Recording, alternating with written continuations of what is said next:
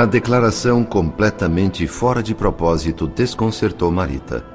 Atrapalhou-se toda a moça, não conseguia articular resposta.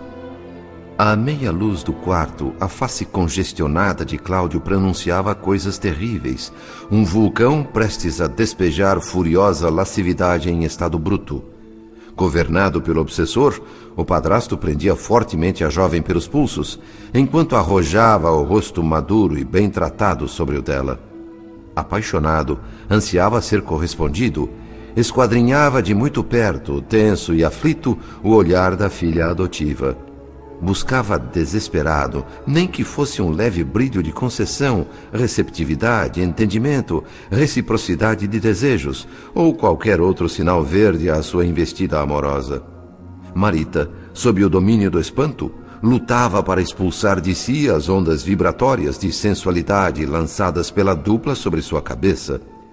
Fragilizada, subjugada, Marita percebeu a inutilidade dos argumentos que usaram um minuto antes.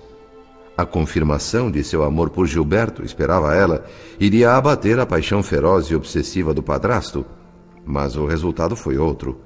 Cláudio mostrava-se agora obviamente disposto a violentá-la com brutalidade se resistisse.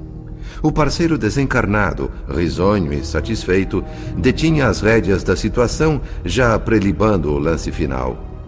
A cada instante mais ousado, somando forças com o outro, o pai adotivo agora procedia como um jovem abusado, enlaçando avidamente o busto da moça. Entre o pavor e a repulsa, Marita, ofegante, lutava para livrar-se e impedir que suas narinas fossem invadidas por aquele hálito pleno de luxúria. Pedro Neves assistia à cena estarrecido. E num gesto rápido, como se houvéssemos combinado, saltamos, ele e eu, em defesa da jovem. Nosso esforço ajudou de alguma forma. A moça, achando que se apoiava nos próprios recursos, concentrou forças e conseguiu desvencilhar-se dos braços de Cláudio num pulo, estacando a certa distância dele. Com a expressão desconfiada de um animal repentinamente ferido, o padrasto fitava a menina. Era um jogador de xadrez, estudando atentamente o jogo do adversário para melhor arquitetar o próximo lance. O silêncio cortado aqui e ali pelo dueto de respirações arfantes e o choro de Marita, foi rompido, enfim. Papai! Não me faça ainda mais infeliz! É muita humilhação, papai! Está além do que eu posso suportar! A recusa, assim tão decidida, teve no padrasto o efeito de uma punhalada. O impacto inesperado pareceu separar por instantes o obsessor do obsidiado, como uma fera que se livrasse por algum tempo do encantamento mantido pelo domador. Mas o domador, no caso, trazia uma carga de paixão vigorosa demais para desistir facilmente. E com muito ímpeto, retomou o obsessor o próprio domínio, a ponto de sobrepor sua máscara fisionômica ao semblante de Cláudio. Cerrava os punhos, expelia cólera letal. Pavoroso conflito ocupava a mente de cada um. Desapontamento e desespero num, malignidade e agressão no outro. A custo suportando o estranho fardo de angústia e revolta, incapaz de compreender as contradições que o avizinhavam da loucura, o padrasto lançava seu clamor inconsiderado. Isso é a explosão de muito sofrimento acumulado, filha. Eu fiz de tudo para esquecer, mas não pude. É uma inclinação que me arrasta como palha no vento. Eu carrego essa ideia fixa desde o primeiro momento em que a vi, Marita. Se eu fosse religioso, eu diria que um demônio mora dentro de mim. Um demônio que não me dá trégua, que me atira constantemente sobre você. Eu li dezenas de livros de ciência para saber o que se passa comigo, mas o enigma continua. Na sua presença, eu quero pensar em você como sendo minha filha, crescida em meus braços. Mas eu não posso! Eu quis procurar um médico, mas eu desisti por sentir vergonha de mim mesmo. Eu só vejo você em tudo, Marita. Eu odeio a Márcia, eu desprezo a Marina. para poder me entregar a você, eu venho alimentando a esperança de uma viuvez que nunca chega. Eu tenho ciúme, um ciúme terrível. Minha alma queima com fogo. Eu detesto esse Gilberto, um rapaz leviano, inconsequente, inconsciente. Percebendo no tom lacrimoso, no abalo sentimental de Cláudio, um evidente sinal de fraqueza que bem poderia resultar em derrota, o parceiro desencarnado retomou totalmente o controle, modificando a tática. Passou a converter e duplicar toda a emotividade do padrasto em desprezo. A inesperada reviravolta se apresentou. O pai, lamentoso e enternecido, voltou a ser o apaixonado violento. Avinagrou-se a ternura. Subitamente transtornado, o pai adotivo lançou um olhar de escárnio, traumatizando a moça. No clima de horror estabelecido, esbravejava Cláudio, dementado. Não! Eu não posso ser humilhado assim! Está pensando que eu sou o quê, menina? Um tonto? Mas, papai. Eu segui você e aquele pilantra até Paquetá sem que vocês me vissem. Vocês dois naquele passo descuidado e feliz.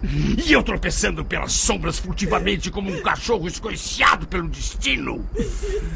Eu vi vocês dois na ribeira, abraçadinhos, trocando promessas e falando bobagens. Eu cheguei até a me arrastar no matagal feito um réptil para poder ver tudo. E vi! Vi e enlouqueci! Vocês devem andar acanalhados há muito tempo. Uma menina que deveria se preservar entregue a um moleque doido. Eu tenho motivos de sobra para expulsá-la de casa e denunciar esse filhinho de papai à justiça. Se bem que você agora não seja mais uma criança.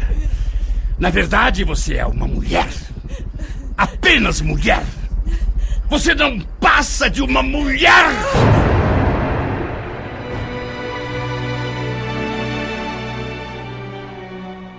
Cláudio, subjugado pelo parceiro invisível a ele, rugia ferozmente seus argumentos. Marita soluçava, envergonhada, baixou a fronte ao reconhecer-se descoberta nos mais íntimos detalhes de sua conduta impensada com o namorado.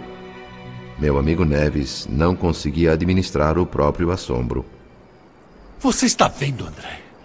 Será este homem um louco ou apenas alguém que perdeu completamente a dignidade? A resposta não é tão simples, Pedro. Estamos diante de uma situação difícil. Todo cuidado será pouco no combate aos nossos impulsos, nosso desejo imediatista de resolver a questão por conta própria, à força. A verdade é que não dispomos aqui de maiores recursos para impedir um assalto passional de penosas consequências. O melhor que temos a fazer é orar, pedir o auxílio da esfera superior, conforme as instruções e atitudes cristãs do irmão Félix. Orar? Eu não acredito. Os anjos têm coisas mais importantes a fazer do que se ocuparem de casos como este. Aqui, meu amigo. E em outros lugares onde tenho visto muito bicho velho fantasiado de gente, só a polícia. De certa forma, Pedro Neves tinha razão. Os anjos, pessoalmente, não atenderam às nossas rogativas silenciosas, feitas desde o início daquela cena deplorável. Mas nem por isso o socorro faltou e chegou no momento certo. O forte ruído de alguém que abria o ferrolho da porta principal ao entrar em casa produziu um choque providencial. No sobressalto, Cláudio desligou-se abruptamente do obsessor, que se postou ao lado um tanto desenchabido. A cena mudou totalmente, revelando talentos dramáticos insuspeitados.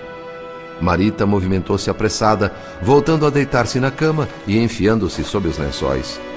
Cláudio realinhou os cabelos, limpou o suor da testa e assumiu uma postura de aparência calma e natural. A capacidade de fabulação exibida pelo padrasto surpreendeu a mim e ao Pedro Neves, pois, mesmo sem a ingerência do parceiro desencarnado, começou a tramar em pensamento a desculpa com que se justificaria. Estava de pijama, um problema a mais. Como um ator de vaudeville, Cláudio agilmente destrancou a porta e abriu a janela um segundo antes de elegante senhora entrar no quarto. O que que há? Ouviu um vozeirão quando entrava em casa? Ouviu a minha voz, Márcia. A indignação me fez falar mais alto. Eu cheguei em casa não faz muito tempo. Havia um cheiro de gás muito forte espalhado por toda parte. Dona Justa, a empregada que você tanto admira, simplesmente foi embora e esqueceu o fogão com as saídas de gás abertas. Eu fechei o gás, abri todas as portas e janelas para ventilar a casa. Quando vesti o pijama para dormir, tive a impressão de ouvir gemidos agoniados. Corri aqui ao quarto das meninas e me deparei com a Marita já sem forças para gritar, quase inconsciente. Sonâmbula, sonâmbula como sempre.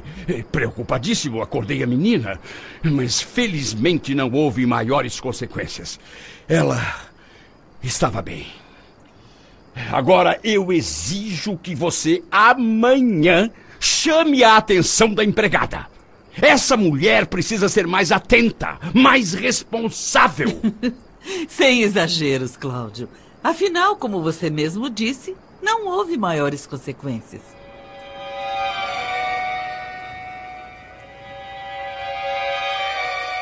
Digna de nota a competência teatral de Cláudio Nogueira. Sem vacilar, repôs a máscara das conveniências e entornou pela boca a versão que ele mesmo inventara ali, naquele momento, diante de nós. Ao final da explicação, acenou gentilmente para a esposa, convidando-a a deixar o quarto, pois Marita voltara a dormir. Agora, só no ambiente em penumbra, a menina enxugou lágrimas por um bom tempo. Depois, abandonou-se à inércia. Como desejou que aquilo tudo tivesse sido um sonho, um sonho mau. Deixamos a moça com seus conflitos e seguimos Pedro e eu, o casal, até a sala de visitas. Acomodaram-se Cláudio e Márcia em poltronas frente a frente e começaram a trocar olhares estranhos. Marido e mulher, adversários declarados, em tréguas cordiais. Ela, mulher bonita, vistosa, dessas que brigam contra as arremetidas do tempo e vencem com louvor. Ninguém lhe atribuiria seus reais 40 anos. Excelentes cosméticos mantinham escura e brilhante a farta cabeleira, moldura natural para a bem cuidada pele de seu belo rosto. A esposa de Cláudio Nogueira produzia-se com requintes de uma atriz muito vaidosa, do tipo que jamais se deixa ver como realmente é. Elegante na magreza, perpetuada pelos moderadores de apetite, apresentava-se num figurino de assinatura cara Linho alvo, com discretíssimas flores róseas, faziam do vestido primoroso uma peça diáfana, realçando a beleza outonal de Dona Márcia. A figura era a mesma das telas mentais de Marina, só que agora mostrando-se mais completa aos nossos olhos, como um livro já visto e identificado, depois exposto numa encadernação mais viva e mais rica. Lembrava Marina em todos os traços, diferindo apenas por ser muito mais asserenada e amadurecida longe de parecerem mãe e filha, estavam mais para irmãs. A brandura estudada nos gestos e a simpatia não existiam em Marina, mas sobravam em Dona Márcia. O sorriso tranquilo e espontâneo, no entanto, revelava o engenhoso artifício dos que fogem dos problemas alheios prejudiciais ao próprio avanço. Doçura trabalhada do egoísmo atencioso, pronto a sorrir, nunca a se incomodar. Os olhos, porém, são traidores a alma sibilina acaba por se mostrar. Antes de provocar a conversa explosiva que se anunciava, a mãe adotiva de Marita perscrutou o rosto do esposo. Buscava entrever reações mínimas, por sutis que fossem, para usá-las contra ele. Muito mais do que investigar e censurar a conduta do marido, preocupava-se Dona Márcia em acobertar os próprios pecados. Dona Márcia entrara no quarto de Marita num momento delicadíssimo quase pego em flagrante, Cláudio Nogueira mudou de tática. Imperioso desfazer qualquer dúvida na mente da esposa. Com dificuldade, à custa de uma tolerância que há muito não praticava, fingiu sossego e complacência. Quieto, paciente, ouvia mais do que falava. Lembrava um cão astucioso, atento às falcatruas do gato. A desconfiança recíproca flutuava no ar. Bocas que se entendiam, cabeças que discordavam. Cada frase vinha pré-fabricada na garganta, dissimulando o pensamento. Mas à vontade, Dona Márcia estendeu ao marido uma carteira prateada. Ele agradeceu, cortês. Não queria fumar. Numa pose elegante, bem estudada, a bela senhora bateu algumas vezes a ponta do cigarro contra o pequeno estojo metálico e depois o acendeu delicadamente sem desviar o olhar do marido.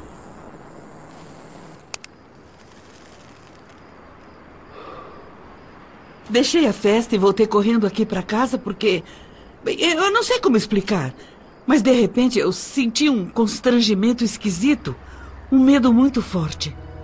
Como se algo terrível estivesse acontecendo aqui.